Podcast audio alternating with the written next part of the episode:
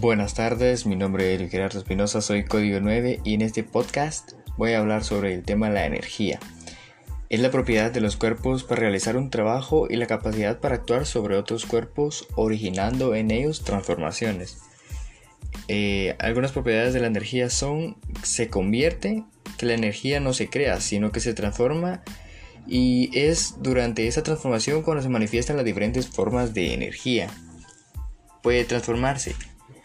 Al final de cualquier proceso de transformación energética, energética nunca puede haber más o menos energía que la que había al principio, siempre se mantiene.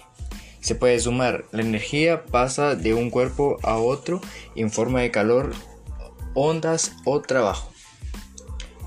Formas de energía. Mecánica, que puede ser cinética y potencial, por ejemplo las hidroeléctricas. Térmica, es la cantidad de energía cinética contenida en las moléculas de un cuerpo, por ejemplo hervir agua. Química, la que se libera en una reacción química, por ejemplo cuando se quema un papel. Eléctrica se debe a las cargas eléctricas, o sea, a los electrones en movimiento, por ejemplo, las luces de las calles. Magnética es la energía contenida en los imanes, por ejemplo, una brújula. Gracias. Mantiene.